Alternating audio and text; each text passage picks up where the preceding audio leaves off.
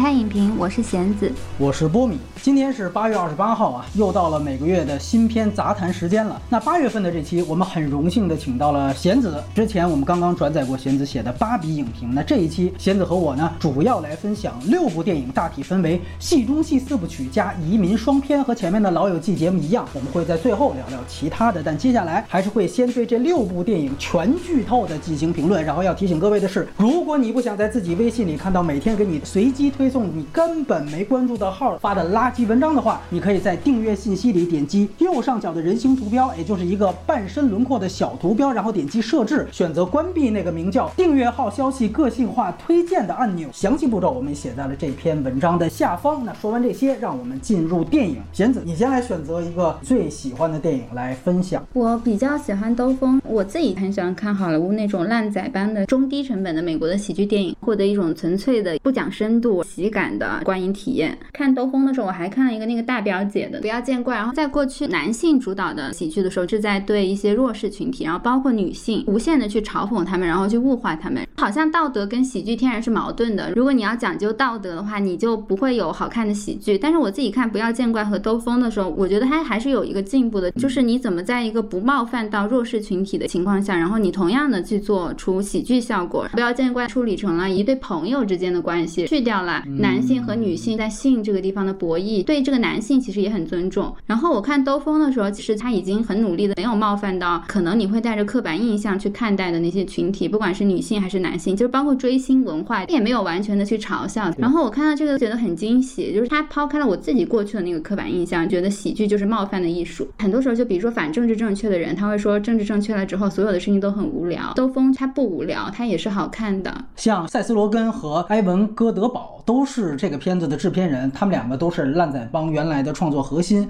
所以这个片子的特点就是烂仔帮的一个类型的旧瓶子，怎么样去装一个女性性喜剧的新酒？我觉得它的优点和缺点都来源于此。直接大家去看它肯定是更像宿醉，但是还有一个四叉金正恩三胖那篇呢，它其实也是公路片的模式，然后开始都是中国之旅，甚至都有在软卧包厢抽烟或者嗑药的情节，然后突然一下子就挺进了朝鲜半岛。唯一不同的是三胖那个片子去的。是北朝鲜，这个片子去的是南朝鲜。我之所以对比呢，实际上他们都把中国和中国部分都当成了一个烟雾弹。我不知道有多少人在看女主角说“我爱中国”的那个时候，以为哇，这又是一部要讨好中国市场的《巨齿鲨二》，是吧？或者说以为女主最终的人物弧光就要变身什么女版郭杰瑞、火锅大王弗拉夫。但是最后我们知道，这其实一切都是对于中国假装的移情，这其实是一种幻影。这个其实是他这个电影最大的特点，他其实在消解移。民群体的寻根的必要性，都是一种对于所谓认祖归宗的否定。包括你看，最后他即便去到了韩国，找对地方了，但是人也死了。最终，你生母和你的纽带其实是私人的，而非民族国家的。这是刚才从个人上，从电影类型上，前面大部分时间的这些所谓中国戏码，它瞬间也就变成了一种负资产。想当律师的女主角，她看似是一种质疑老中人、理解老中人。眼看着他就最终要成为老中人的时候，啪啪打脸。他告诉你不，你不是。更难能可贵的是，他还呈现了中国这边的态度，就是你也别想是。后者是通过那个看似前面营造出来那个特别热情的那一大家子，很符合印象当中，尤其是拥抱熊猫派的西方人眼里面好客的中国人大家族的这种描写。但是呢，当一听说他原来是韩国人的后裔，立刻说：“哎，你把我衣服脱下来还给我，对吧？”就是说你不配穿中国的传统民族服饰，哪怕都是东亚，对于日本、对于韩国人的这种高度的警惕性，哎，全都被意外的嵌入到了这个反转之中了。也许零八。年奥运会的时候，他要编这么一个中国之旅，这么一个反转，可能大家都会说，哎呀，其实中国人没你想象当中这么排外。但是现在，尤其放到当下，我会觉得他甚至是一个很前沿的一个观察。我们不仅排外，我们甚至不觉得排外有什么不对的。你就别说外国人了，你看《封神》事件里面，你是少数民族，我都得说的说的，你是不是得有什么其他的意思？得查你底细到底要表达什么？这些东西反而是我看到兜风这样一个非常大的闹剧当中啊，能够值得提炼、值得肯定的地方。可能确实有一些大陆观众真的也感觉出来了，他绝对不是那类中国人民好朋友的那类电影了。他把这种友好的样子、亲密的样子变成了反转之前的烟雾弹。他的问题就是出在烂仔帮的闹剧搞的越扯会越消解。这个片子如果有的表达，还有一种他拍中国的细节确实都不对。高铁怎么可能停下来被三个人扔到郊外？前面拍了一段真的韩国女团说啊，他们能自由出入中国海关，闭关锁国三年，你当假的呢？对吧？这个怎么可能？包括最后出现的那一大家族，他们为什么都是南腔北调，甚至都是怪腔怪调？这个我就要谈到一件事情，因为大家觉得《瞬息全宇宙》过誉的时候，就在用一个词，说是左宗棠鸡。这个定义，我想先明确一下，左宗棠鸡电影应该指的是西方人用他们在唐人街吃中餐馆的刻板印象去描述中国，然后以为中国就是他们在唐人街中餐馆里面感受到的那种文化。那这类的文化产品叫左宗棠鸡，但是全宇宙他就没拍中国，反而人家通篇聚焦的就是美国的唐人去批。判全宇宙是左宗棠鸡没有逻辑，但是按照这个标准，如果你去看兜风，你要喝什么酒啊，这些细节都是乱来。他确实有左宗棠鸡的色彩，甚至没有刚才我提到的《刺金》里面说中国人到处逼着别人抽二手烟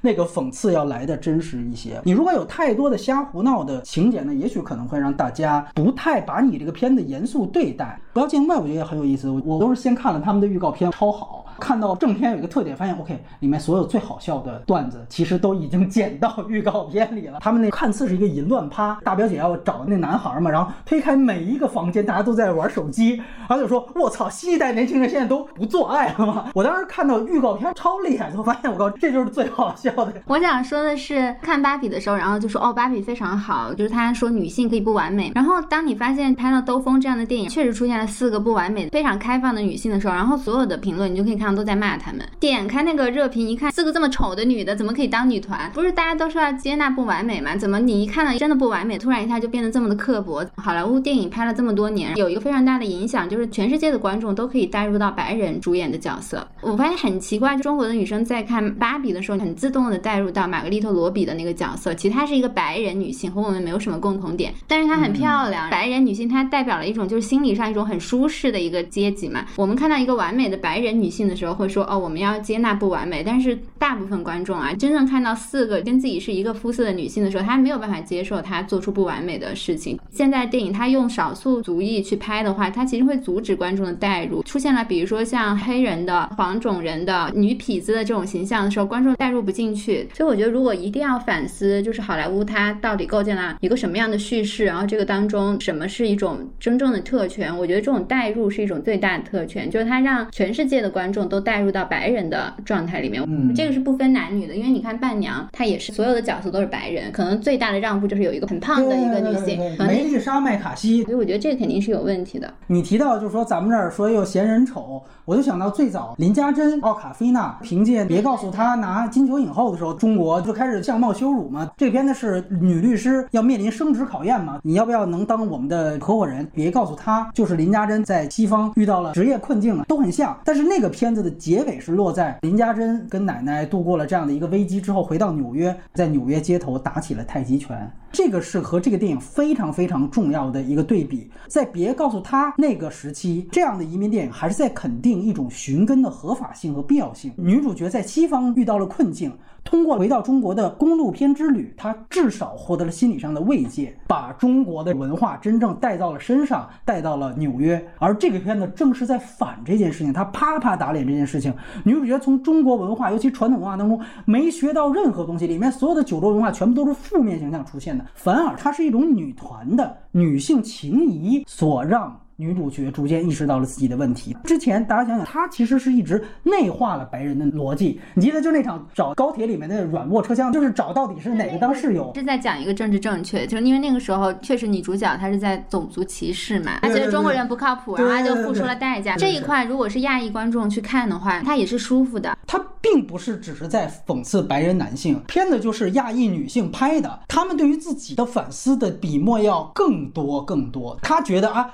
终于碰到了一个白皮肤的美国人，恰巧就是他的问题最大。可能大家一看，哇，中国警察都是那个形象，肯定就是辱华。但实际上，他的重点他是放在对于他们自己，尤其白人男性逻辑内化的自我反思在。所以到最后那场大吵架，其实全都公开了嘛，你自己就是个香蕉人。于是乎，他到最后通过这样的女性之间的吵架，明白了这个道理。于是他自己开律所，我不需要去追求融入到白男社会当中，但是与此同时。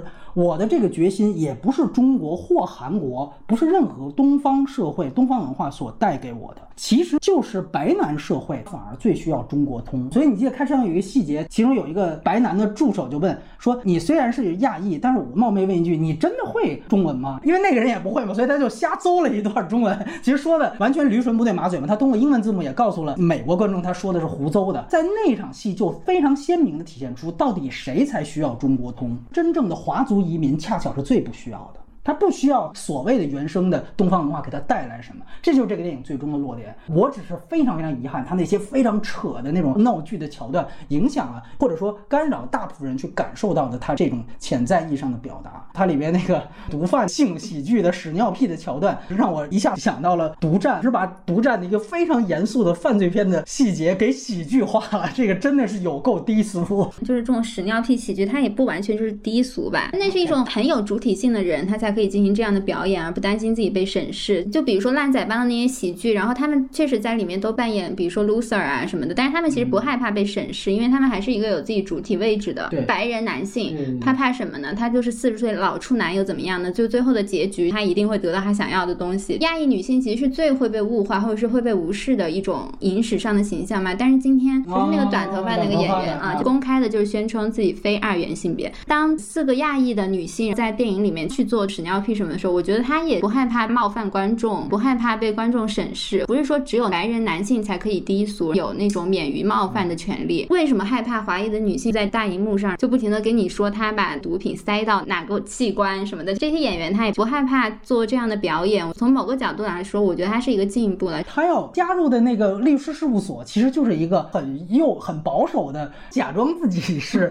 开放。他说我把你开除了，但是我也开除了一个白人，我也开除一个白人。对，他。其实就是在讽刺，就是《芭比》里边那个人嘛，我们藏得更深了嘛。剧作上，我觉得他也有比较严肃的地方吧。住他家房子的那个，一直试图把这个律师拉到中国去，一直告诉他寻根，但是其实也不是真正的，是因为他觉得他的朋友要离开他了嘛。他跟这个朋友唯一的共同点就是大家都是中国人。他不是想帮这个女生去找他的妈妈，他是想告诉这个女生，我们两个人才是最好的朋友。对对对，他把这个寻根之旅当成团建。对，所以其实一开始就是我们观众在一厢情愿，觉得这个女主角或者是他的那个好朋友很需要中国。这个家庭，但是其实不是，他们需要的是他们的那个关系。没错，他就是借用了一个反类型套路，因为肯定都是不情愿上路嘛。当他遇到那个所谓本地商人，就是说你必须得把你的妈妈带来我的。当时所有我们看惯这种类型片套路，一定会想，一定他的俗套结局就是他真的通过这样的一个被迫上路，然后把他母亲带到这儿完成了这个任务。但其实不用完成任务，我可能都猜到了，但是他压根儿就不是中国人，这个我觉得是带严肃表达的。然后包括徐伟伦，之前有看《妈的多重宇宙》。里他确实是一个非常有力量的一个演员，他是《瞬息全宇宙》里面表现最好的一个演员，表演的那种悲怆、自我毁灭的那个感觉。但是你今天看到他演喜剧，收放自如，我觉得他也要打破大家的一个刻板印象，就是觉得好的明星他首先要漂亮，但是徐伟伦就不是啊。这样的演员他又能演严肃题材，然后又可以演这种屎尿屁的喜剧，白人男性演的角色他也可以去演，我觉得这个也是很惊喜的一件事情。所以我看这个电影就很高兴，我不会觉得亚裔女性去演屎尿屁什么，对我自己来说是一个冒犯，就是。这种敢于冒犯观众，才说明了这些华裔的女演员，她就是在影视行业的地位的提高。我觉得这一点也很好。观众不要只习惯白人男性可以冒犯你，那你也是在给他们一种特权，就是他们可以尽情的低俗，然后尽情的搞笑。补充最后一句，我觉得这种刻薄其实就是来源于对于美的接纳度，大家也可以接受的一个女性形象的电影，就是神奇女侠，盖尔加朵没问题，罗比我们只能接受这种。就是你稍微偏离了这个方向的呢，我们就打问号。这都是来源于我们自己的审美狭窄。就是因为现在有 AI 出现，大家更会觉得白人式的漂亮必须得是更统一。它不只是构建了一套审美吧，它就是构建了观众到底要把自己带入到谁的视角里面。就中国的观众非常抗拒把自己带入到白人以外的角色里，就他不接受这个事儿。然后接下来呢，我们聊一个过往人生。一来是 A 二十四非常重要的一部作品，二来呢也是到目前大家能看到的和《芭比海默》一一样，在奥斯卡上甚至可能斩获提名的。拿奥斯卡提名。然后他同时也是今年柏林主竞赛当时收获了柏林的场刊最高分。这个女主角我是可以代入的，因为我有很多好的朋友，特别是做女记者、从事这种文字工作，她对于这个女性角色的刻画是非常准确的。包括你为了得到这个身份要付出什么，包括可能你抱着一个雄心壮志来到美国这个土地，你觉得自己可以收获一个什么样的成就，但是你还是会发现，移民的亚裔女性，特别是你要从事文字工作，和你的天花板就在那个地方了。我觉得她那个爱情故事，我没有办法相信一个亚韩国男的 长得那么英俊，十二岁见到你之后就念念不忘，要来纽约找自己的前女友，然后在这个当中表现的非常的东方式的内敛。很多豆瓣评论说这就是东方式的爱情。我说你经历过这样的爱情吗？你就说这个是东方式的爱情，就你自己生活的什么样，你自己不知道吗？他对这个女性角色她的那个选择，她的那个形象，包括你人生当中的选择，其实是不可以再推倒重来的，你必须得接受你的当下。这个电影一开始的镜头就是在说这个故事是一个被白人观看的一个故事，我不相信它是真正的一个亚洲的一个故事。但是它拍出来了这种被观看，而且最终你会发现，回到开头他们猜的全是错的。对对他实际上也消解了这个被观看，他提出了这样的一个视角。开始是一个画外音，然后这画外音在猜他们三个人是谁。这个视角显然是一个西方式的视角，到最后发现这个西方式的视角被打破。其实沿着刚才的兜风，这个电影和兜风一样，它是后疫情时代移民电影呈现的一个新的特点。就是提出第三方视角。这批电影从兜风到过往人生都在告诉你，东方西方我都不选，因为我是第三方。这个是让他一下子和以前的移民题材电影完全不一样的地方。你会看到原来的电影都是二元论的，从我们这边华人的李安。陈可辛的电影开始，包括喜宴，最后一定是老中人向西方举手投降。到刚才说的，别告诉他，通通都是二元论的，都是基于两种路径，到底是融入还是要寻根？融入就是如何融入西方主流社会（括号西方白男社会），寻根就是你千万别忘了自己的原生文化。洋装虽然穿在身，我心依然是中国心啊。后来又唱了一首《中国梦》，但是新的这一批电影彻底打开这个格局，他告诉你融入。和寻根都没有意义。我们移民就是一个独立存在的第三方，其中会有孤独，会有惆怅，同时也会有一种超越二元论的超然。这些都是在这个第三方的视角里，所以白人的审视永远不会是对的。这个其实是开场的这第一个细节。那么还有一个细节，我有三次问他要拿什么奖。那第一次。刚出去的时候拿什么奖？他说我要拿诺贝尔奖。大家想一想，拿诺贝尔奖出于一个什么样的前提？那是典型的东亚学霸人设、鸡娃人设。他之前也交代了，他跟这个男孩子都是班里的第一、第二名。如果你注意看这个细节的话，他是二十四年前，二十四年前对于韩国来说有一个非常重要的事件，他的移民背景是后亚洲金融危机这个背景。大家可以去看刘亚仁演的《国家破产之日》。所以在那个时候，移民出走，包括他的父母对话。说你放弃大好前程，为什么要走？带着一种首先由国足的国耻感传递到家长，再传递到下一代的这样一种使命感。我们出去是为什么？我要拿诺贝尔是为什么？是为韩国之崛起而出国读书。这是他第一次的回答。第二次，在十几年前，他变成了要拿普利策奖，他变成了一个文字工作者，变成一个记者。这个时候，哎，体现出了一点变化是，他已经摆脱了家长和国足之前强加于女主的那种使命了。自己是什么样的从业者，我就为自己的这个从业目标。但是你会发现，就东亚鸡娃的这种职业规划，我必须还是要拿到最好的那个东西，我要当凤中凤的这种东亚人设，仍然让他主动的去说出一个宏大的目标。但是到最后，男主角又问他，这时候女主角回答说：“你要非问的话，那我给你现想一个，那就那就托你讲吧。”从他这一次的语气和词句去判断。女主角这个时候对于奖这个事儿已经变得无所谓了。大家可能表面上看到这个奖项啊，从诺贝尔到普利策到托尼，好像是越变越小，但其实不是。尤其是最终落到第三次回答的时候，他对于原生国度的一种敷衍。男孩来自原生国度，他是原生国度的符号。从请回答一九九八到请回答当下，你非让我答，那我就答一个。但是在那个时候。他其实早就已经连必须拿个奖这个东亚优等生的人设都已经完整的、彻底的放下了。所以我觉得这是呈现他这个女主角。进阶过程生成自己第三方视角的非常非常重要的两个细节，我们对比一下，很简单。陈可辛原来也是一个移民导演，他曾经在美国留过学，又拍过片子。他们那一批人，我不是说完全批评啊，因为他们是老一代的导演了，他的时代就停留在原来了。中国合伙人邓超去美国打工遭遇种族歧视，提出的是一个融入问题，对吧？我融入不了，那融入不了我就回中国发展，于是就进入了刚才提到的寻根流程。然后果然，哎，我教英语，把那套舶来品带入之后发财了，发财之后老子必须牛。逼哄哄的杀回美国，然后让整个新东方把实验室的冠名权买下来。冠名权在象征意义上就是相当于为自己也为国家赢得一个奖，他必须烙上中国印，必须得有我的名字。包括到夺冠更退步了，郎平的那一段连二元论都是伪的，他得讲这个人身在美国还心念中国，战术版都得偷着给黄渤去看。那您干嘛还执教美国队呢？洋装虽然穿戴深，我心依然是中国心，那你干嘛还穿洋装呢？你表里合一不好吗？就是这类电影的终归的问题。所以我觉得无论是。陈可辛描绘的新东方打脸美国，营造出一种打胜仗赢两次的快感，还是喜宴里面说朗雄打败仗举手投降，这其实都是二元论的，甚至都是把东西方文化对立化的，非此即彼的，要分出高下的。而相比之下，过往人生的这三问，从这儿开始，你就能看到这套东亚给我的奖惩机制，我都看破了。所以我觉得这片子它呈现的其实就是如何从东亚的鸡娃人设洗尽铅华，第三方的移民视角逐步生成。也有人会问说，那他为什么到最后还会去在乎男主角呢？结尾干嘛还哭呢？是不是还是舍不得东亚男人？我觉得其实恰恰相反，我觉得电影它给出的是一种不用回避的态度。你要是认识个那么帅的男的，也会舍不得。现实。那个演员长得真是，对你可能提到的是从爱情的角度去谈。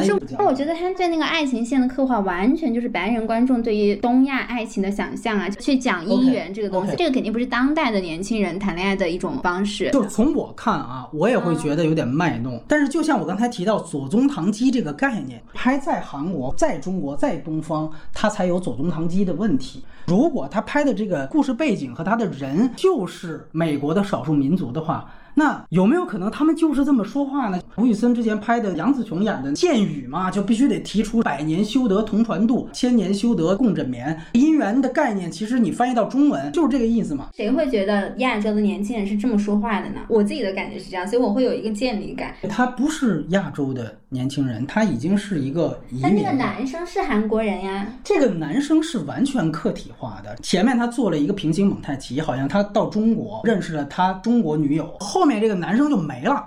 这个男生是通过三场跟哥们儿的酒局带出了他所有的前史，直到他真正来到纽约。这个男生是完全架空的。所以，如果你真的拿他当一个爱情片的话，他的问题是在于，确实他在这些方面，他不是一个说两小无猜啊，男女都是五五开，它并不是五五开，它是一个非常以女性这个角色为中心的一个电影。这个男生只是一个原生国家背景这样的一个符号。这个片子叫。过往，它在一个移民片的标尺里面，代表的就是这个前世。这个电影就是在爱情的这条线上拍的过于煽情了，消解了这个电影的严肃表达。这个女主角应该是有原型的，她在那个写作训练营，然后认识了一个白人男性的时候，我觉得原型就是张爱玲。就是张爱玲在美国认识她的老公的时候，就是在一个写作训练营。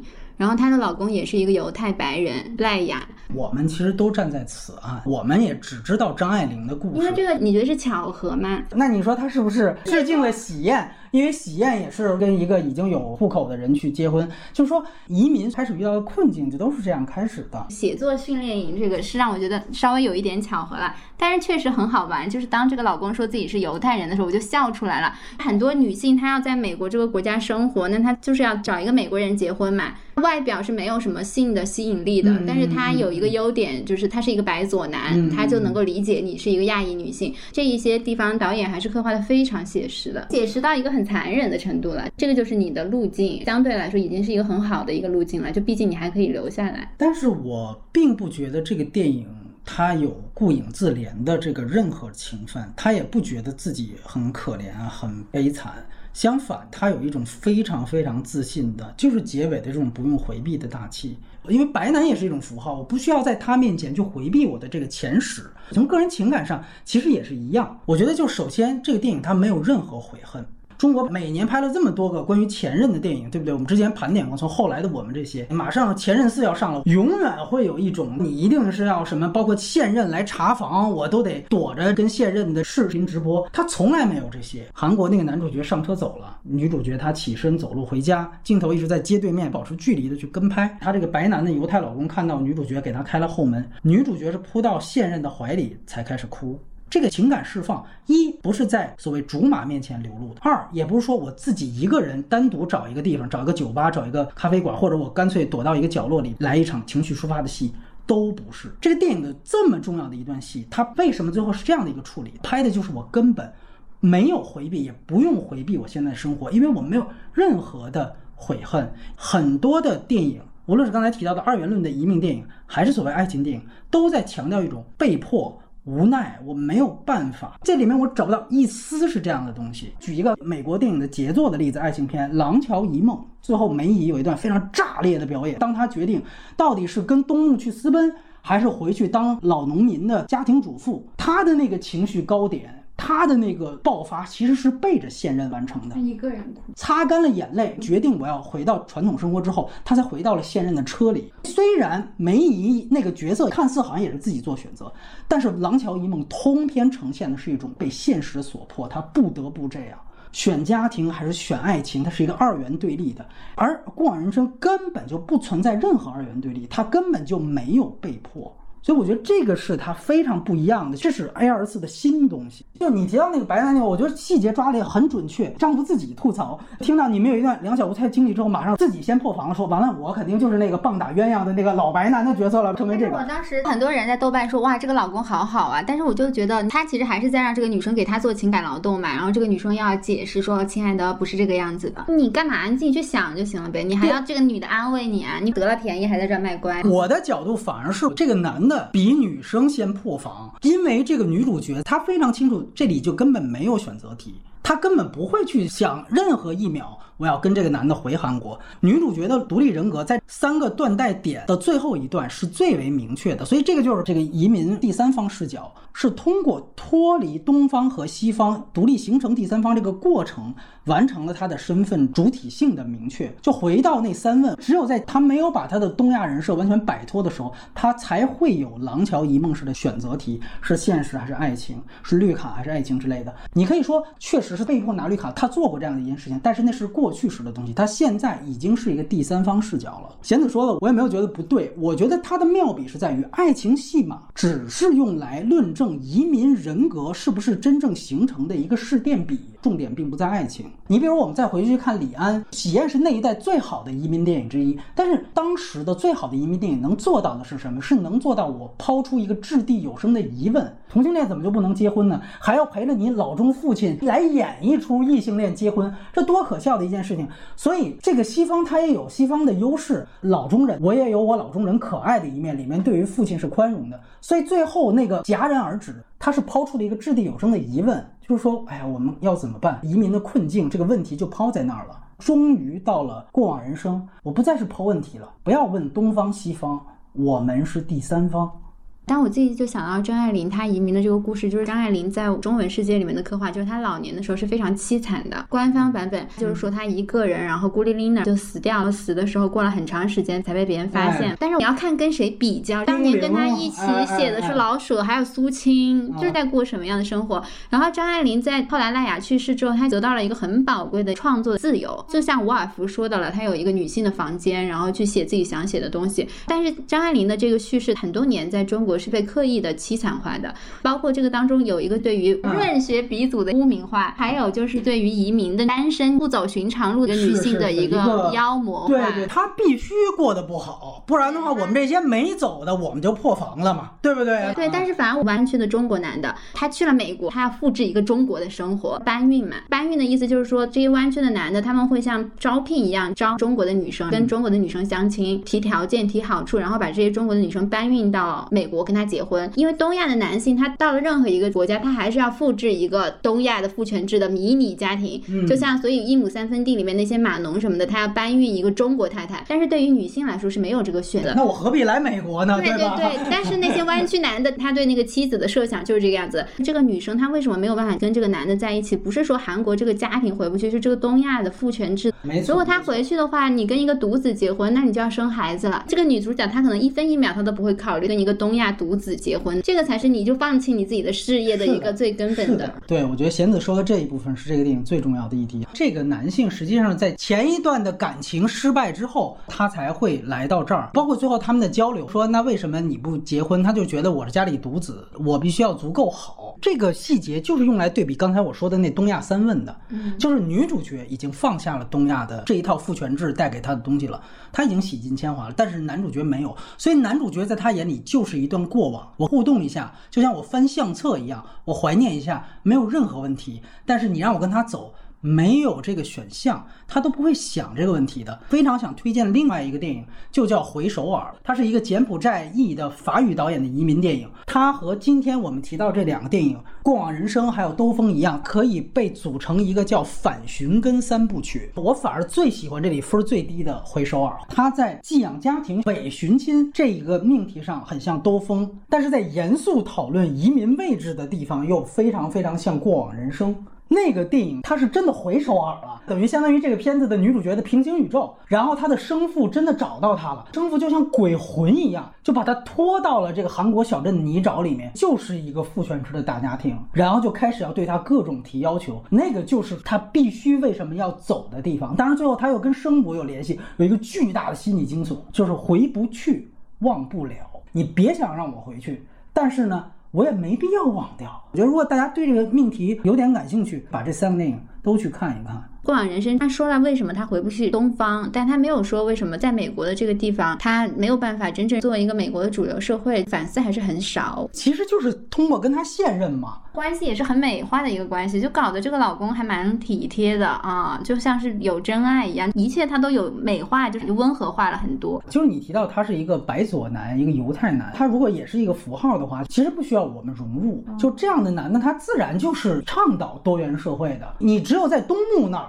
才有融入问题，他会觉得女性被迫守妇道了，你那么不容易了，那你最后精神出轨一下，你跟我合葬了有人不行？那是东木那个意识形态。过往人生里面就是犹太人，犹太人长期也是在西方鄙视链的下端，他在这方面的一个态度，他把西方的这个部分也美化了，然后把东方的这个部分也美化了。我不觉得是美化哈，就因为完美就像你说的，他没有信息引力，而且那个老公说了一点，我觉得很对，他们的生活是无聊的，所以他说我羡慕你跟你青梅竹马的故事。相比我们来说，我们的故事太平淡了。这个白男老公说自己是不是可替代的？对了，就是可替代的。但是你看，他也接受这个议题，OK 吧？基于他们的人设跟职业设定，你会发现，其实越独立的人格跟越独立的灵魂，不需要这种东西。他需要的就是我靠你身上哭一会儿。他没有什么多悲惨。到了这样的独立人格的人，他们对于情感的需求就是到了这个马斯洛的层次。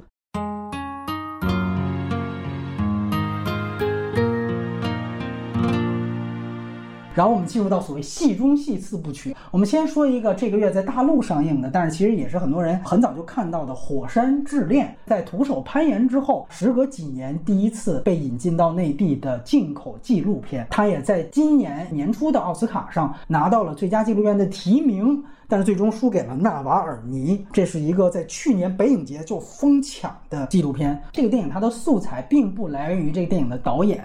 它大部分的素材其实都是来源于片中的这两位主角，所以这个电影相当于一个汇编体的纪录片，它其实是对于原素材的一种二创。我相信很多人会把这个片子和赫尔佐格去年拍摄的《新火冒号》写给火山夫妇的安魂曲进行对比。这个片子是二二年的圣丹斯一月份，而《新火》呢是二二年的六月份首映。一定要对比是在于他们完全是不同的导演，但是是从同一个素材池当中，等于捞出了不同的素材，用。不同的视角维度进行自己的创作，素材有大量的重叠，在对比之下，你能立刻看出《火山之恋》它有哪些特点。和问题。首先，我们说对比合作，你会发现《火山之恋》更注重人物，而《心火》看上去更注重奇观。《火山之恋》在二创的时候，把夫妇的一生提炼了一个像剧情片一样的人设弧光。而且还用了红火山和灰火山这样的比喻，去把他们的人生章节进行了分段。最早就讲他们是怎么踏上这个冒险之旅呢？是因为他们参加反越战游行，厌倦了冷战，把火山作为一个避世的开始，超脱于世俗。于是呢，对于这个火山开始发生兴趣。突出的就是夫妇二人怎么样在好奇心和科研目的的驱使之下去进行火山的实地探险，呈现的火山奇观呢，也主要以美为主。你能看到像起酥皮一样岩浆流的大特写，还把里面的像火山花呀、火山弹变成比喻二人爱情一样的火花，甚至还描写了丈夫莫里斯贪玩的在硫酸池里面泛舟，以及他自己还要去那个岩浆里面泛舟的这样的一些趣味。但是电影通过呈现了两次火山的地质灾害，作为湖光转变的一个锚点。两个人从此之后开始背负起了更多社会责任，于是后半部分的奇观就从壁纸狂魔切换到了灾难大片儿，呈现夫妇二人更多的投入到对于地质灾害的预防和救治工作，以及进行科普工作，包括讲他们去阿拉斯加是为了拍科普片，呼吁各国要重视预防工作，不要在乎成本，更加强调了虽然他们两个在日本这儿牺牲了，但是同时爆发了。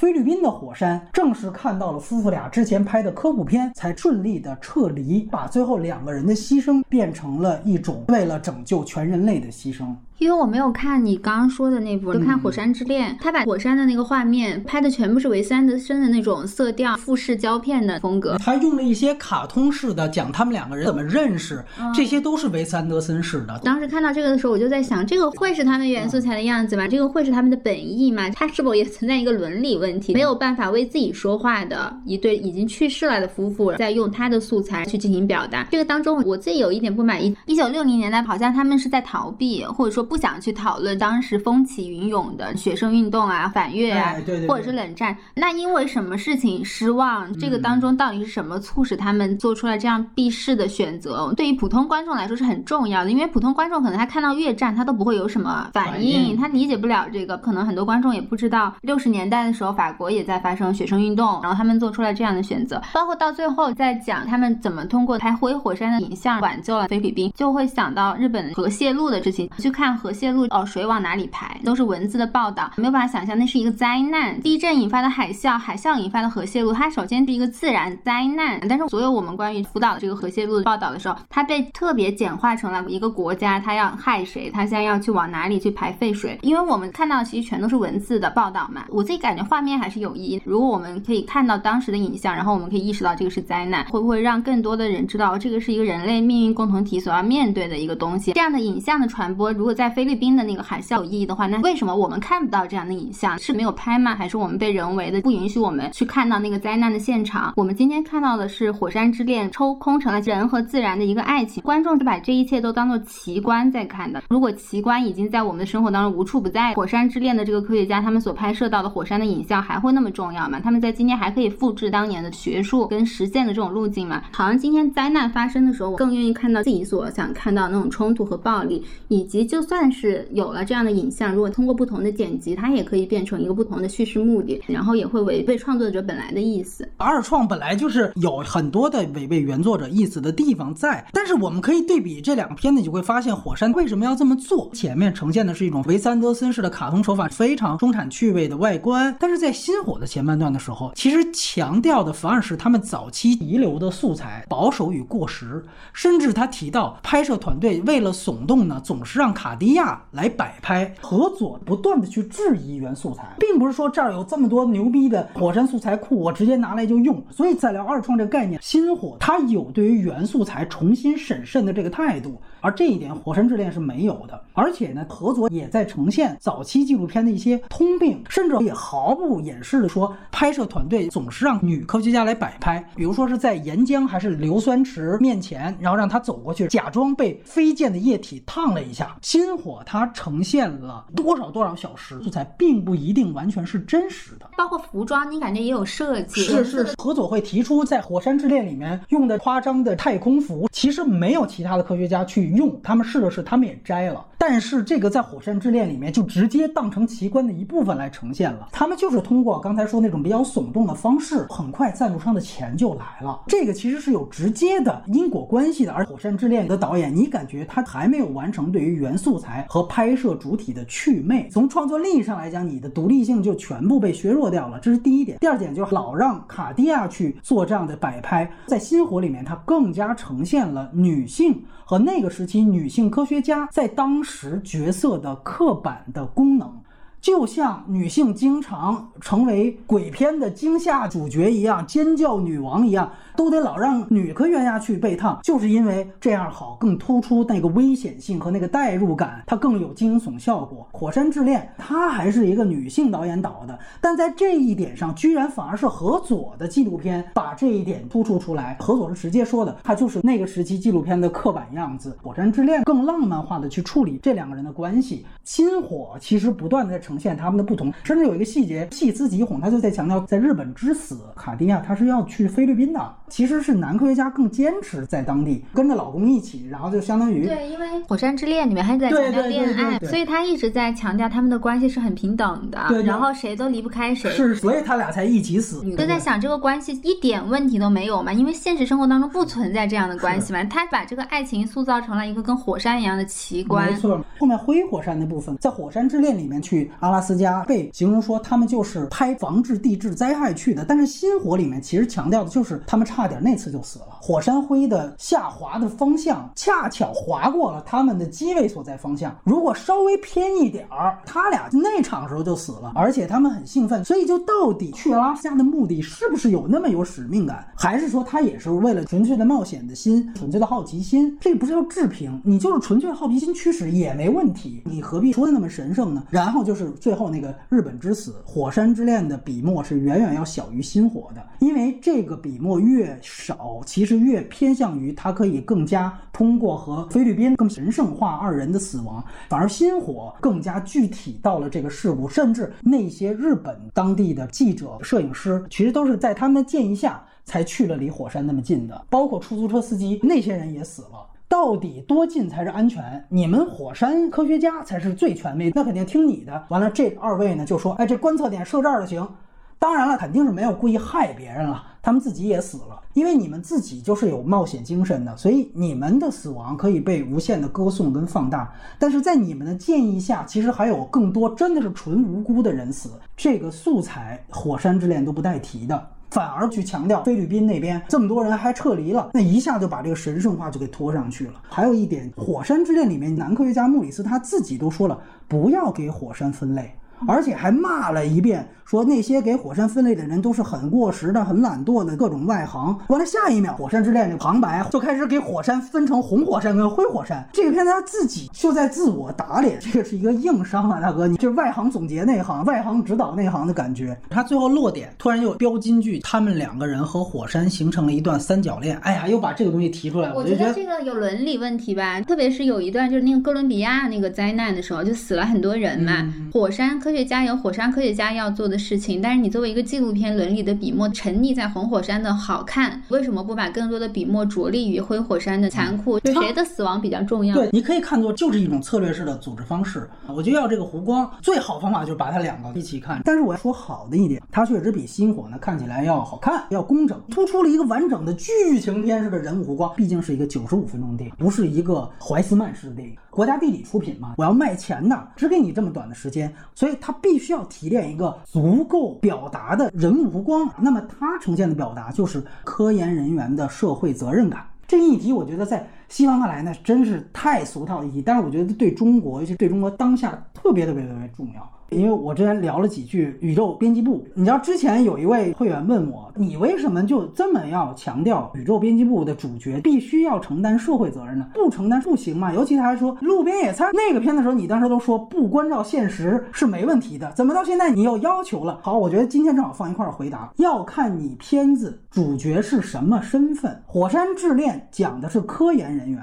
宇宙编辑部那个杨浩宇演的，他有两个身份，一个是杂志的编辑。还有一个是所谓的民科，如果我们都认同电影其实是在给民科立尊严的话，那它也算广义上的科研人员。它整个故事主线都是出去采访，它其实是媒体人。那么无论是媒体人还是科研人员，请问是不是需要承担社会责任？咱们不能每一次一出事儿就感叹中国媒体已死，是吧？记者就是妓女，天天就这么骂。但是，一看到这种媒体人歌颂科研人员躲到山里的片子，又挺开心。路边野餐的主角是一个刚放出来的，表达出一种小姑爹的悔恨。这不正是一个服刑人员跟他的身份高度重合吗？他能跟科研人员、知识分子和第四权力等量齐观吗？而宇宙编辑部给科研人员加光环的那个戏落点是到婚礼上来了一段老钟发言，知识分子、科研人员对社会最大的贡献就是婚礼上一段长辈讲话吗？我想问，所以我说回来看《火山之恋》的人物落点，科研半天为了什么？是为了搞个钛金属的小船泛舟岩浆之上吗？是为了壁纸狂魔一般的国家地理纪录片吗？都不是。这个电影最终给出的是他描写。科研人员是如何一次次的从灾害中开始，并且最终担负起社会责任的？我觉得相反，何佐作为艺术家，他不用对灾害有那么大的同理心，因为他是在拍电影。但是作为科学家、作为媒体人、作为知识分子，不可以，不然的话就是基因编辑，就是科学怪人。最终，我想说，他如果有优点，他在利益牵强、修剪的太过主观之外。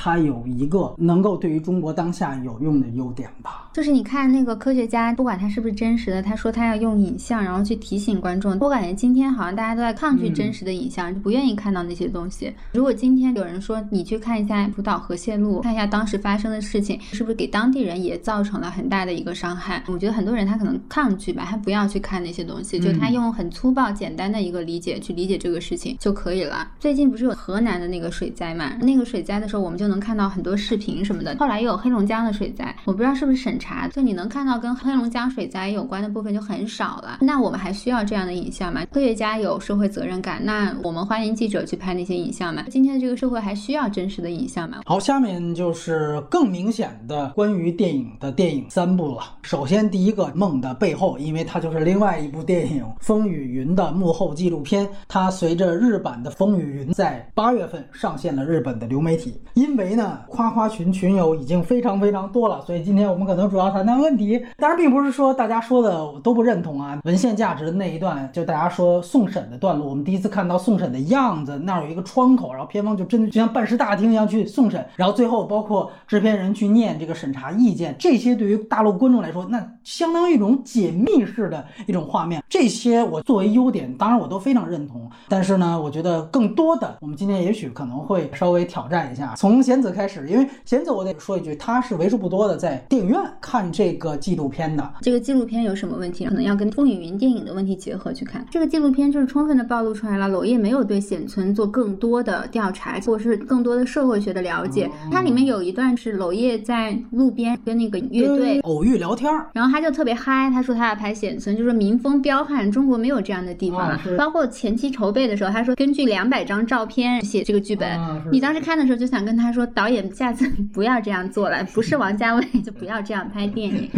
导演版和公映版共同的一个问题就是，无论风雨云的情欲的设计多么的复杂，就越显得它的内里特别的空白。娄烨他找到了一个快消失的简村，然后去拍，他一点也没有说这个地方到底为什么能够长期的爆发。中国非常罕见的一种真的可以做到的村民自治和政府的一个对抗，包括当中官员、房地产商，还有村里面也分村委会和村民的关系。是怎么样的？简村后来我有去查资料，事情的这个原型是八一三的暴动，暴动的村民然后以嫖娼这样的罪名被捕。我看到这个电影之后，就发现娄烨对这个事情的理解是民风彪悍，导演已经找到了一个这样的地方，就跟乌坎一样，他为什么发生在南方都有自己的原因，都是广东，甚至完全的把这个当做一个景来。有开头的时候，他展现很少你在中国的大荧幕上能够看到一种这样的暴动，但是所有的这些，你就发现导演对这个事情没有思考。好，然后纪录片就完全印证了，不是因为剪辑的原因，是他真的就是这么想的。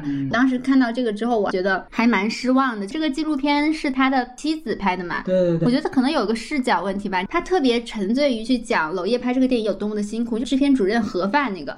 我说为什么你看一个娄烨的电影，你要去看制片主任不给大家发盒饭呢？不是中国所有的剧组都在发生的事儿吗？这这个是为什么特别？你为什么要用那么长的一个篇幅去拍大家吃不到盒饭这么一件事儿？对，尤其他的落点是娄烨为了这个事情去给摄影组拔创，其实最终是给娄烨建立了一个明君的形象，充分的带了一个对导演的崇拜吧，以至于暴露了导演的缺点。当然，他最后结尾的部分就是娄烨跟审查制度对抗，这个还是非常珍贵的，也体现了娄烨导演的特别之处。你反而觉得应该有人劝一下这个导演，对他的工作提一下意见吧，因为确实中国的导演也是这种暴君式的，因为他不是制片人中心制嘛。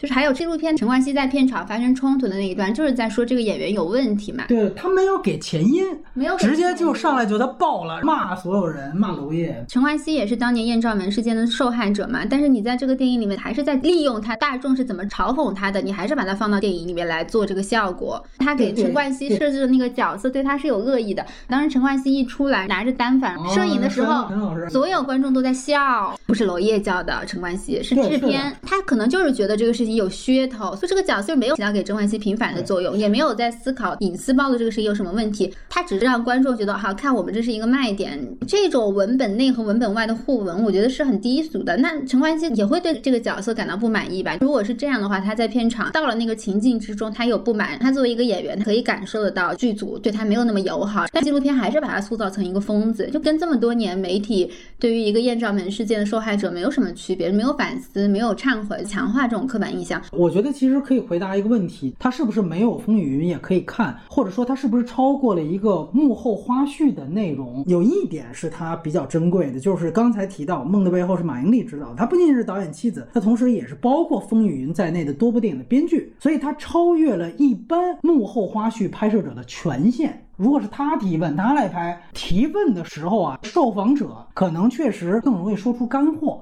你像这里面陈冠希的吵架一旦发生，就可能副导演直接就命令你，你就不要拍了，因为你的权限很低的。但是会也有一个问题，就是没有人说实话呢。可能大家想吐槽一下导演，然后你导演的太太都问过来了。对，这个可能带来另外一个机会成本问题嘛。但是呢，就他目前呈现的东西来看，比如刚才提到陈冠希这些东西，至少能保留进去。这电影出现了很多剧组层面的问题，根本不是娄烨的电影里才有，尤其牵扯到管理上，各个组里面一定摄影组的权力最大，其他组没了都好办。纪录片也没有讲清楚剧组权力问题，你去看《野马分鬃》，它里面其实早就说过，包括盒饭问题，这个。就是生活制片环节嘛。今年一个在大陆爆款电影的导演在业内说了一句名言，他说：“我这个片子的成败。”并不是在高概念的呈现，也不是什么特效水平，也不是故事讲的好不好，都不是，反而是如何解决两万个人一起吃饭的问题。当然，他两万个可能是个形容词啊。所以为此，这个导演在开拍之前专门去找了一个他原来北电的老师去当制片。听资历的话，这个老师跟这个片子的题材八竿子打不着啊。但为什么找他，就是为了去解决这个管理问题。对比好莱坞的花絮，像《星战》《指环王》，那都是几个小时，专门会讲这。一部分，我好像专门分享过啊。原来彼得·杰克逊他有一个金刚的花絮，专门去讲飞机起降观察员的工作是怎么样的。哪怕他们当时是在一个绿幕的环境下，就是怕穿帮，都要去讲他爬到哪座山呀，怎么发现了飞机，第一时间通知剧组啊，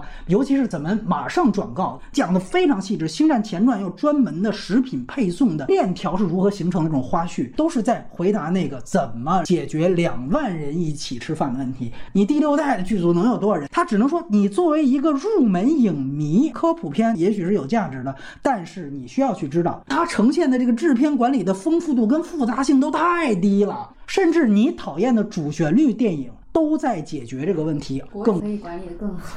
对，服从性高嘛。管理问题无关于作者性，也无关于立场。你比如说，就是那个盒饭问题，如果不是摄影组的话，这个问题都不会流到导演层面，因为是摄影组直接带着人走了，剧组瘫痪了，所以导演才反应过来，我操，为什么没得拍了？作为一个剧组纪录片，你如果真的去拍摄影组，包括这里边的不公。这些其实我觉得非常有意思。我原来给大家讲过《银翼杀手》的花絮。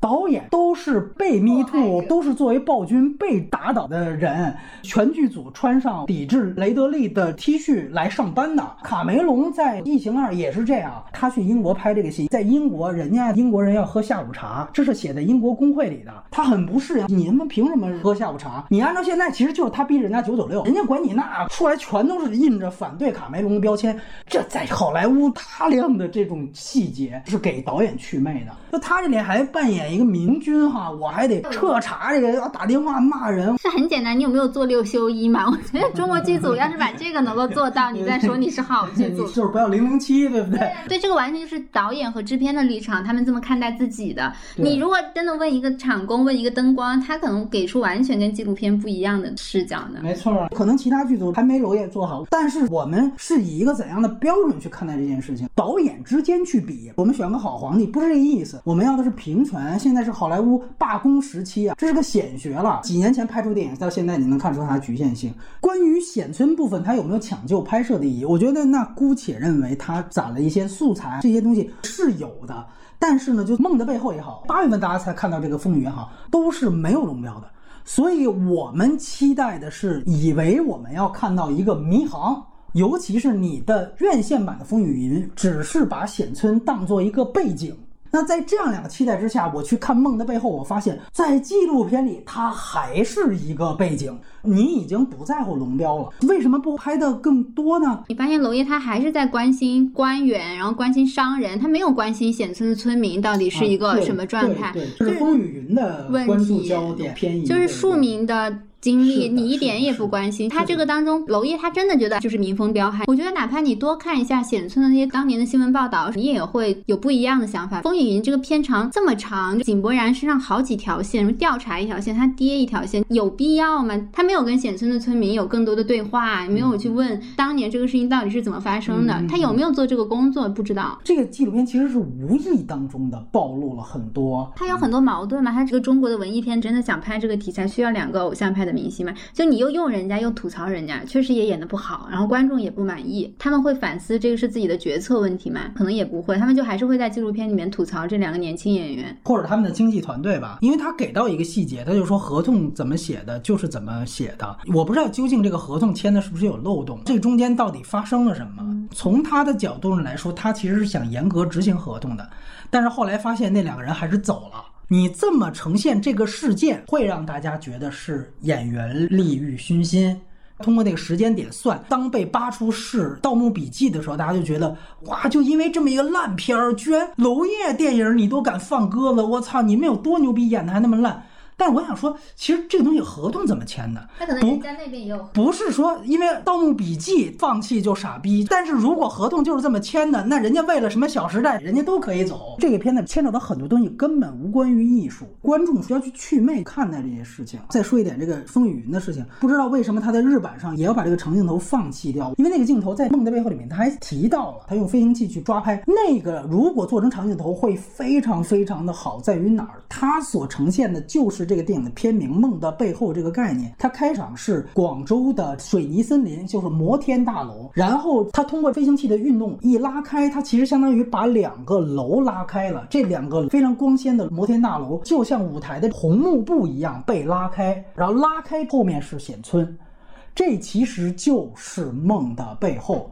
什么梦你自己去想，但是它符合的一个表意就是金玉其外，败絮其中。你再联想到这个片子是改开四十年，所有的回答都在这个开场，但是它不是长镜头，它你按说拉开显村，从超大全景的飞行器应该一直杀到具体的一只足球上，跟着这个足球运动，那是雅典娜级别的开场。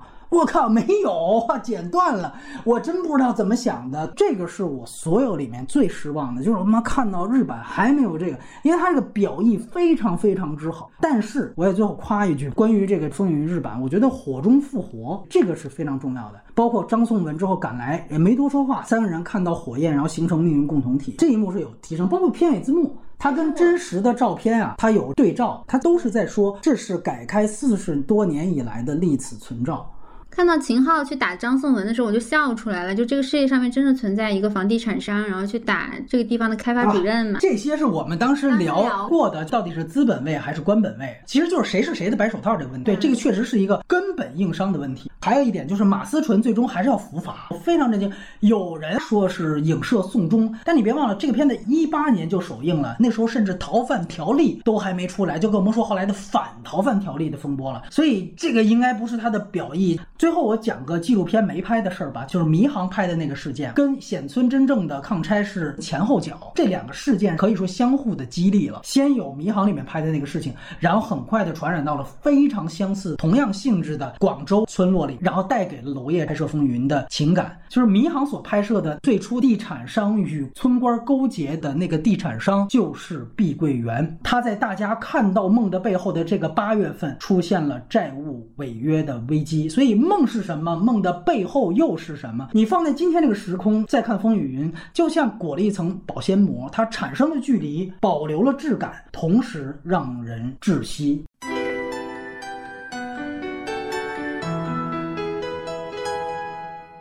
们接下来继续《戏梦空间》，这个是来源于一部德国的，也是关于电影的电影，当然它是剧情片了，讲的其实是一个虚构的反乌托邦的一个，至少是一个软科幻外壳，一群龙套演员跟配角演员在这样的一个世界里面的故事，有一个小女孩找爹的故事。呃，我首先要说一下现在它这个资源状况，因为它只有一个版本字幕，我总觉得是不是这个翻译有问题？主角的身份叫花絮演员，你要不叫路人甲，要不是龙套，对吧？要不然是删减。片段的群演都可以，包括它里面提到的一些，就是说这是一个冗长的蒙太奇镜头，这个不是对于蒙太奇理解有问题，就是你的量词用错了。现在的资源确实存在这样的一个翻译上的问题。非常喜欢这个电影，它就反乌托邦嘛，但是有一段台词我觉得特别的好，我看到表演课的老师，然后他说外面都是虚假的，这里的情感才是最真实的。这个电影它非常高级，它不是在简单的反对影像啊，或者什么是主角，什么是配。角，它其实是在反对媚俗。当时那个表演课的老师他所说的意思就是说，真实发生的事情是平庸的，是庸俗的。但是我们在这个地方进行表演的这种高度的概括的这种情感化的艺术化的表达，这个才是真正有价值的东西。看到这个电影的时候，你会想到《楚门的世界》，但《楚门的世界》的时候，他还在讲你可能是一个被观看的对象。但我觉得在这个电影里面讲的，大家都已经习惯这件事情了，虚假已经侵入到我们的真实生活了。每个人都在扮演这个角色的时候，他在讽刺这种扮演的倾向，就是你觉得真实的是虚假的，然后。觉得扮演的高度提炼化的情感这种表达才是真正有价值的。我们自己作为创作者也会有这样的感觉，觉得日常的生活是琐碎的，是庸俗的，然后你要把它提炼到一场戏里面，然后那场戏是有价值的，或者是用媚俗或者是客气的想法。哦，你说这个话其实是不对的。这个话其实是不对的。他这个电影，我觉得他不是简单在讲谁是主角谁是配角这个事情，他是在对整个我们的现代生活进行一个反思。我也想到芭比，芭比他最后达成的一个效果就是让我们每个人都在扮演嘛，扮演的方式就是穿一个粉红。色的衣服，然后用一个符号，然后好像这个这个就可以表示你自己是一个女权主义者。如果你放到酷儿文化里面，大家都穿彩虹旗，那彩虹色也是一个扮演。但是芭比，你要穿美泰这个公司制作的这个东西，然后它才是一个扮演。美泰可是这个世界上面跟迪士尼一样，就是最看重版权的一个公司，你要花钱去购买，然后去扮演。这个电影所讽刺的一种想象，就是它这个是非常媚俗的，没有人去在意真实的东西，然后没有人去在意生活当中发生的日常的东西，而是每个人都希望可以过得一种高度提炼的一种符号化的这样的一种。状态的生活，我自己作为一个创创作者，然后我看到的时候，我觉得作为创作者能够有这样的反思，其实很好的。主角的那个家庭，他无时无刻都在唱歌，然后无时无刻都在扮演一个生活当中的主角嘛，跟我们现代的这个生活也是有联系的。就是在我们自己的现实生活当中，虽然他不是一个被控制的一个形象，但是每个人还是很喜欢在这个里面去扮演一个标签化的一个角色。就你能够说大家没有扮演嘛？扮演你是一个女权主义者，然后扮演你是一个什么样身份的人，就这个其实也是一种扮演。然后我觉得这个电影它某个程度上面来说也是。在讽刺这个事情嘛？就我不是说说扮演这个东西不对，但是就跟你穿一个美泰的一件衣服，然后你觉得这个是一个女权主义者的标识一样。当我们对于身份的确认变成了一个看与被看，就像这个电影里面，你在舞台上面，然后其他人都是观众，然后每个人都可以上去演，每个人都可以是观众，就这种看与被看的状态，它不会产生真正的情感联系的。就这个电影里面其实也讲了嘛，就舞台上的东西其实都是假的，真正的情感联系是他跟他的母亲。这样的情感联系，它不是一个角色扮演所可以达到的。这些地方是我觉得很触动的。然后这个电影它前面的场景铺的很大，讲什么造反和革命，在期待就这个电影它到底能左到什么程度。推字仇杀队，对，是不是要对你拍一个彻底的对资本主义对于我们当代生活的一个反思？但是他最后落点落在了一个他跟他妈妈的一个关系，它其实很简单吧？我觉得这个结尾它会让人失望吧？前面铺的特别的宏大，然后你最后这条线整个就没有。我看到前面的时候，我也有一个不满意，就是他一直在寻找自己的父亲。前段时间看了一个梁洛施的采访，他一辈子都没有看到自己的父亲，他父亲在很小的时候就抛弃他了。然后他在一个采访里面，他还在流着泪说：“但是我爱他，他爱一个他没有见过的父亲。”他确实表现了一种就是社会文化吧，父亲这个形象，就是对于我们来说，他好像是一个被强加的概念。这个电影里面有一个很好的解构，就是我们每个人都以为我们重新找到了这个父亲，然后就可以重新获得我们的身份，可以重新的去审视我们自己的人生。他最后讲的是，你的父亲根本就不在意你，跟你也没有什么关系，然后反而对你来说更重要的是你一直所忽略的母亲。就我没有意识到，可能他在性别上面有什么思考，但是我看到那个部分的时候，我觉得啊，觉得还是有的。我觉得他是一个很反套路的一个思考吧。当然，他也有一个问题，就是他太举重若轻了，就是用这样一个线解释他之前所展开的那个反思肯定不够。他就用一个家庭关系，用亲情嘛。但是我自己在中国的这个环境里面，我也在想，好像家庭关系一直是被我们否定的，在现在的这个语境里面，常常是被批判的嘛。现在女权也有一个很流行的话术，叫做反孝，孝顺的孝啊。对，就是用亲情去解决很多问题的思路，好像在过去会觉得这是一个问题。你把一个社会上的东西退到了一个私人关系里面，然后你去解决。但是不管是这个电影，还是像之后的《鬼家人》什么，我就是一个很实际的想法，就是在上海疫情的时候，家庭也是重要的，对外界去进行抵抗的一个关系。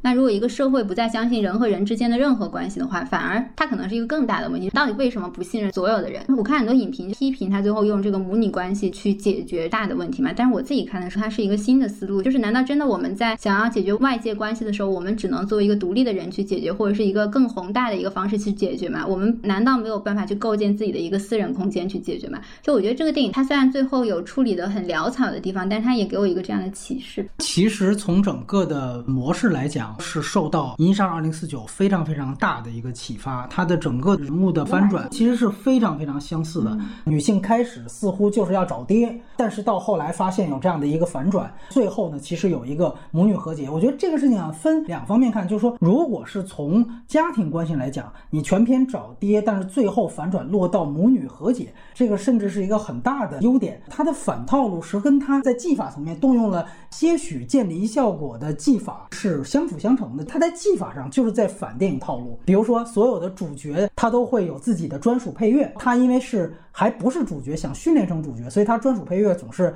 开始很宏大，然后后来就荒腔走板了。这些东西其实是在小的地方去产生渐离效果，去反套路。那么在真正落实在剧情上，就所谓正反派的更改。开始前面一直引导为母亲是那个帮助体制说谎的人，父亲是被迫害的人，但是后来有一个颠倒，他在整个私人层面都没有问题，可能大家都放在说最后你收小了，我觉得且不如说。是你前面挖的坑太多了，你如果前面就聚焦在这一个家庭里面，那他就不会有这么大的问题。就在科幻层面，前面他铺这些东西其实是很套路的，很软科幻，很一九八四。比如说对年轻一代的洗脑，有人认为是屠杀，有人认为是革命，对言论自由的剥夺，命题搞得很大。那么你在这个情况下，你说哦，你破次元壁的方式，女摩西分海，以这样一个小聪明结束，大家会觉得哎，你这个结尾收小了。其实前面挖了太大的坑。你如果前面搞得很像阿尔法城，很像一九八四，然后最后你发现啊，你原来是一场这个舞台表演，然后母女同心，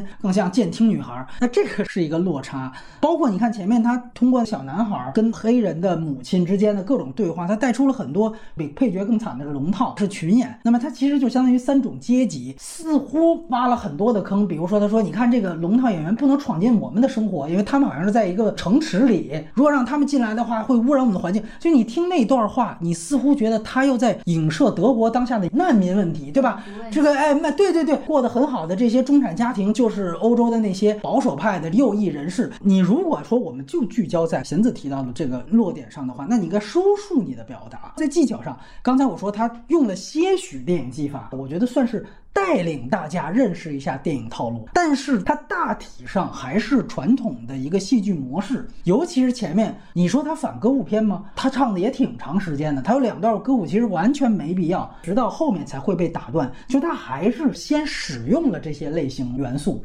然后小小的好像解构一下，但是实际上你使用的那个比例啊。远大于你最后解构那个比例，包括整个这个戏剧模式，角色怎么样有这样的一个主体性，意识到谁是对我才是真正重要的，这些东西其实都还是在一个传统的戏剧模式里。只有在哪一点是不错的，就是剪辑之枪啊，动作场面、爆炸场面的一个解构，哎，那一个算是突出出来的一个建立效果。剩下其实大家基本上都不觉得那是建立，不就是没声吗？不就是配乐一会儿大一会儿小吗？这些我觉得都不会有太大的触动。对这个电影，我觉得它的那个所谓的反乌托邦，确实情节上设置的比较多。那个电影学校，我觉得其实一个很重要的设置。教学的过程，你就可以看到所有人在里面表达都是经过高度提炼的、崇高的。像那个老师，他突然就来那么一段独白，你都不知道是从哪来的。然后还有觉得这个是最好的表演，这个是很震撼人的。从创作者这个地方来说，他就是在反这种创作。因为我自己是编剧嘛，所以我当时觉得我们就是在那个学校里面的主角。就我自己的感觉是很深刻的，就是我们很多的创作者，他可能都有这样的问题吧，就是他不愿意写日常的琐碎的真实的东西，就是要写高度提炼的。情感张力非常大，可能在这个当中要有很崇高的意义，这个创作才有意义。所以我当时看那个的时候，我自己觉得很感动。他所谓的那个反乌托邦，我觉得不如说就是反客气，或者是反媚俗、反意义。我们觉得有意义的东西才是有价值的。那么其他的一切真实的、平庸的人和人之间的那种，反而是没有意义、没有价值的。他一个比较彻底的反驳创作者的这个思路，在今天这个社会，每个人都活在一个这样的环境下，就并不只是创作者，而是每个人。比如说，我要活成某一个人设，我们怎么在高度提炼我们自己的生活，然后在社交网络上面展现，并且觉得这个才是有意义的。我觉得这个电影它其实也在讽刺这个，但是它后面它也没解决这个问题。对，因为大家都知道你的人设是什么，所以我非常理解这个感触。但是反回来说，这个电影最后你说他一段演讲。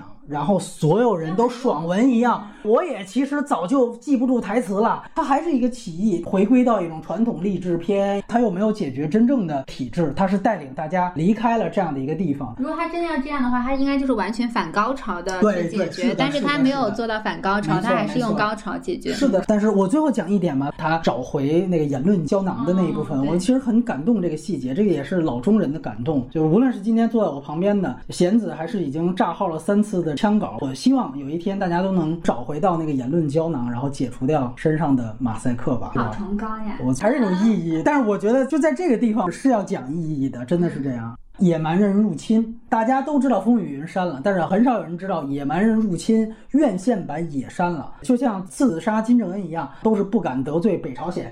在海滩，陈翠梅跟里面的男导演说间谍片应该如何创作的时候，因为他是大马人，这个片子又是在大马写的，所以他就说：“你记得吗？金正男、金正恩的哥哥就是在吉隆坡的机场被杀嘛。”他说：“哎，我可以正好借着这个去创作。”现在我们说这个片子的时候，已经有了网飞版的资源，对于完整性的尊重，大家。可以把这一段补进去。这个电影在宣传层面一直在打，它是一个女性题材的一个卖点，很多宣传都在强调这个电影是讲母职惩罚。这个电影它的重点表达不是在性别这一块，它这个宣传就导致很多观众进去的时候，他可能期待就是一个八二年的金智英那样的电影，大家就期待通篇很深刻的去讲母职惩罚，然后讲一个职场女性怎么带着孩子。那你去看的时候，这个当中肯定有落差。这个片子其实也是有一个很明确的主线，就是开始以为是找儿子，最后其实是。找到自己儿子不再是我生命当中最重要的，甚至是完全被抹去的一个事情，把这个母职的身份放下，找到了其他更重要的。最后其实没有在讲他到底是怎么解决这个问题，戏中戏就解决了。他没有真正在讲整个社会环境是怎么样子的，然后女性要怎么去解决照顾这个小孩，然后成问题，但是之后这个问题也不是问题了，你也不知道到底是为什么。他最后小孩的落点就是跟他前夫同框了，似乎有一个暗示，这个交给他，然后我去完成我的职业。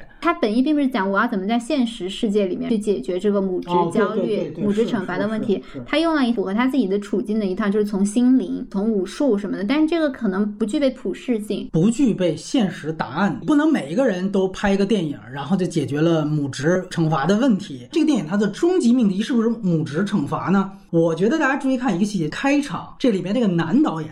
他讲了一个宫本武藏的预言，那个才是主。对他其实都自己口播出来了，那个预言剧透了全篇的结构。他就说时间是剑，一切都是剑。所以陈翠梅演的这个演员就是宫本武藏的那只刀下鬼。这个人最后是被电影给拿捏了，在拿捏的同时，他当然就放下了儿子，重回了电影。我们只要注意一个细节，就是你看最后一个镜头，最后一个镜头不是是陈翠梅，是在海上轻功水上漂的那个男导演。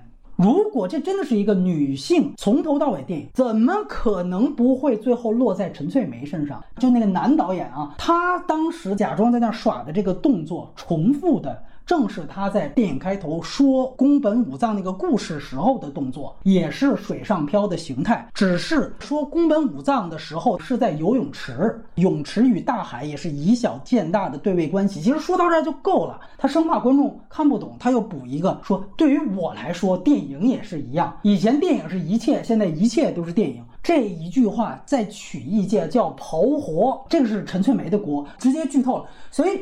他那个孩子一丢，我就知道进入戏中戏了，根本产生不了什么悬念。包括开始儿子的名字叫宇宙，后来发现自己身上刻着宇宙两个字，也就是说，开始重要的是儿子，到后来是自己起名字就叫宇宙，本身就很有刻意性。遇到禅师之后一开悟，一代宗师里那句话是吧？见自己，见天地，最后就他妈见众生了。这种比喻啊，太表面了。包括上来就解释这个敌影重重，其实你一掉海里出来一失忆。你又会那么多种语言，说谁都知道你这是杰森·伯恩嘛？但是他通过车后座那场戏，真的把《丁虫中剧情讲了一遍，使得这个电影还是很小品。电影的完成度我觉得是很高的，起码前面呈现这种身份焦虑。对身份焦虑，陈翠梅演的这个人，或者说她自己真正从社会对女性安排角色当中独立的一个过程。她的这个解决办法，包括她习武的这个办法，包括最后宗教，对于期待在这个电影当中就是看到自身处境或者是有共情的女性来。来说就很失望，他太特殊了，太特殊了。对对，她就一个过气女演员嘛，对她这个身份也很明显的知道，她是一个可能会被导演随时放弃的一个角色。那这个对她来说也是一个限制。包括别人对她的刻板印象，教练就说阿女怎么怎么着，其实她就是阿女嘛。如果她讲的是一个女性从母职身份走出来，独立过程仅限于她，除了她跟杨紫琼嘛，他们都是大马的很成功的会打的女演员，除了他们俩之外，在现实层面，她没有解决母职这个问题。你不。能说我进入电影就跟《西蒙空间》，《西蒙空间》因为本来就是假的，它就是基于一个反乌托邦的一个环境，但是都有这个问题，就最后你破了次元壁就解决了。对对对，是一样的。其实都是有这样的问题，它没有现实基础。想问啊，他在大陆上映的时候，有导演二一年的言论被翻出来了，他就说啊，最好这个叠 buff，对吧？那我女性我最好还是穆斯林，我这那个我正正确全占了。包括他也提到现在作为女导演的身份优势如何如何，我们该如何看待这段言论吧？我们太看。看重一个人说什么了，我曾经也陷入过这样的争执，然后就是可能大家会通过你说的一段话什么，然后就说啊，女权主义者不是这样的，太重视每个人的表达是什么，可能是因为我们没有办法在行动上去做更多，在这样的环境下，就语言变得无限大，而且大家通过语言去不断的投射我们自身的焦虑，就像全西西跟上野千鹤子的那个对话，全西西那个事情，她也不是一个完美的女权主义者，她是一个有瑕疵的，是一个婚驴，她有问题，大家就把无限的愤怒都投射到她的身上。但是女性是父权制的施害者嘛？可能导演他在二一年的时候，他这么想是有局限的。但是我们也必须要承认，我们面对性别问题，然后也面对阶级问题嘛。就跟侃爷他说黑人没有被歧视啊，他支持川普嘛。后来我一直在豆瓣看陈导反复的去解释这件事情，而且他真的收到了出版社寄的厌女的书，然后他就说我现在就要看，现在就要学习。如果是真正占据优势地位的男性，然后他真正反政治正确的话，他是不会在意这些批评的，这些批评不会影响到他，因为他是真正的既得利益者，反而就是我。们看到陈导的这个转变，我觉得他是很真诚的。他应该不是因为我要卖这个电影，假装学，假装公关去看一下艳女。因为我觉得我们还是要去相信女性的处境当中有共同点。他拍这个电影的时候，他有一套他自己解决母职困境的一套方法。不要一看到语言上的争执就特别的焦虑。我觉得这个可能也是我们自己对外部环境的一个焦虑，就是当我们没有办法采取什么行动的时候，我们就会加倍的重视语言，然后不断的在这个当中去有一种完美女权主义者的焦虑。我们要找到完美的女权。权主义者，看到不完美的女权主义者，我们就要批评他，去教育他。我觉得反正这种想法是没有信心的，就是觉得女性始终就是我们的敌人。但我觉得不是这个样子，可能大家基于共同的感受，反而这种交流才是改变的一个基础。我当时就不理解为什么我要是女权主义者，我说我不是嘛。当时有一个女权主义者，她看到我说了之后，她说她觉得不是贤子的问题，就是这个社会没有给她一个答案，告诉她其实女权主义者不是你要变成一个完美的，你要变成生活当中方方面面都要很女权的人，只要你自己认为是你就是。我觉得反而这个很宽容的态度，让我在那个时候觉得哦，那我可以认识一下他，看一下女权主义者到底是什么样的，是不是我所设想的。但是如果整个社会舆论所有人都像那样子就不停的骂我的话，我觉得我可能会更逆反。那我就不是啊，那我就要做一个反女权的人。我可以理解大家有情绪吧，但是对于女性的批评跟攻击，在什么时候都不是解决问题的办法。这答案真的是非常好。我还得要告诉大家，今天我们聊的这六部电影呢，其实都是女性导演来拍的。但是呢，我们前面没有说。我甚至不觉得它需要成为一个很显著的标签。我们前面聊了这么多，什么题材都有，什么格式都有，奇幻的、喜剧的、爱情的、动作的、汇编体的，可谓一戏一格。哪怕《火山之恋》和《梦的背后》都是纪录片，但是他们也天壤之别。甚至《火山之恋》里也有被他忽略掉的刻板印象的细节，《梦的背后》甚至可以看作一个妻子对于丈夫的一次形象工程。这些作品都呈现了彼此截然相反的多样性，这可能才是新常态的开始。我们不会把标题上写出。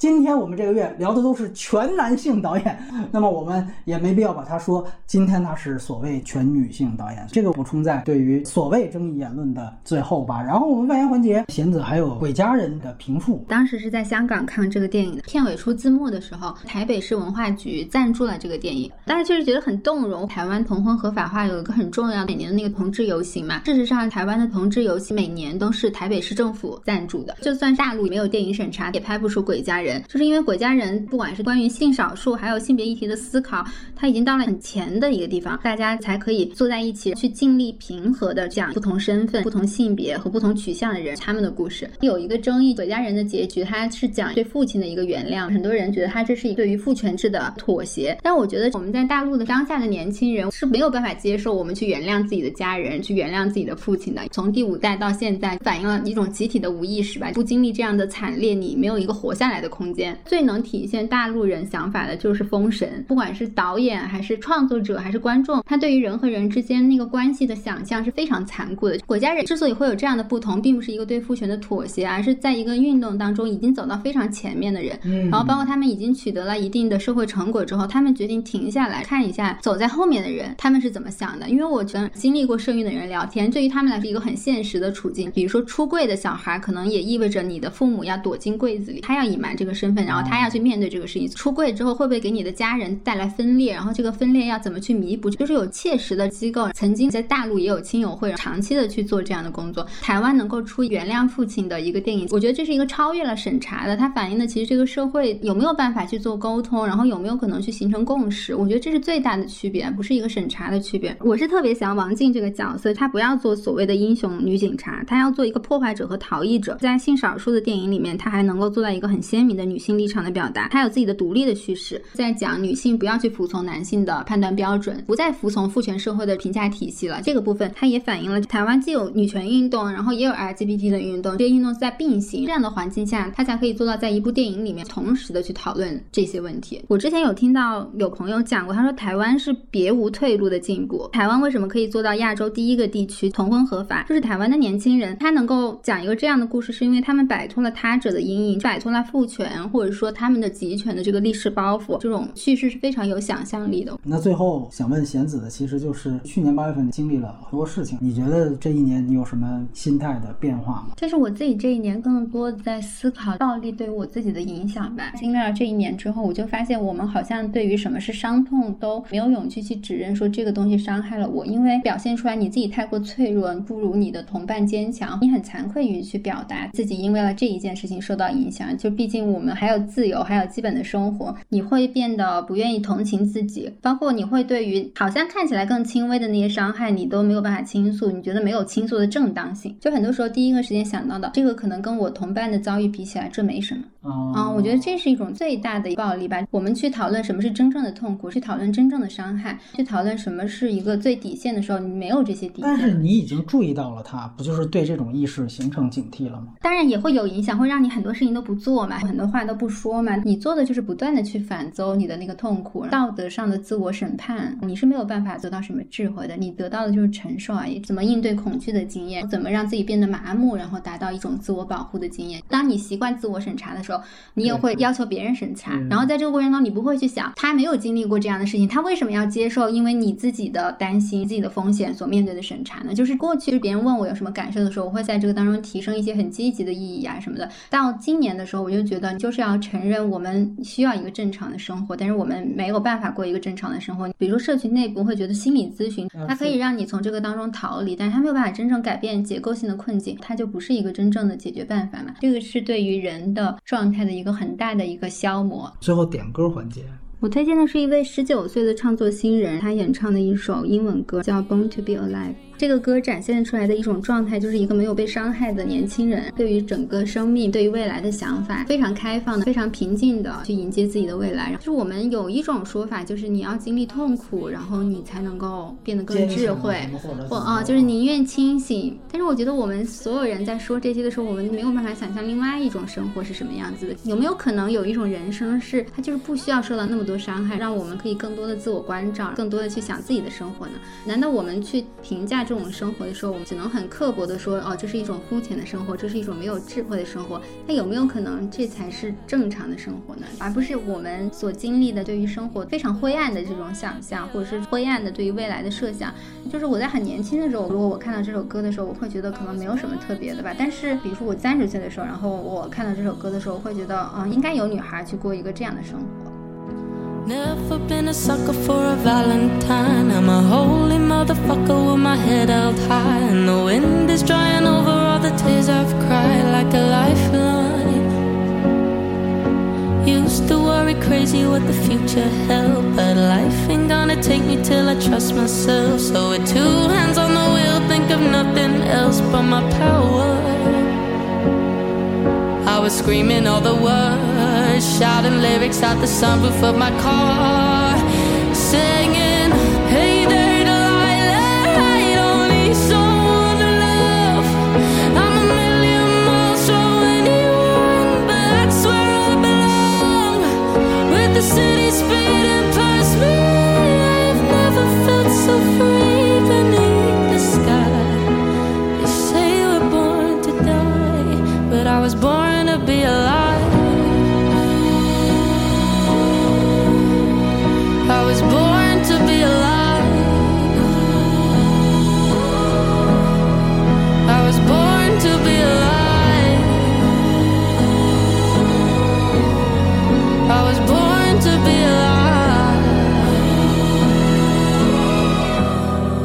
I was born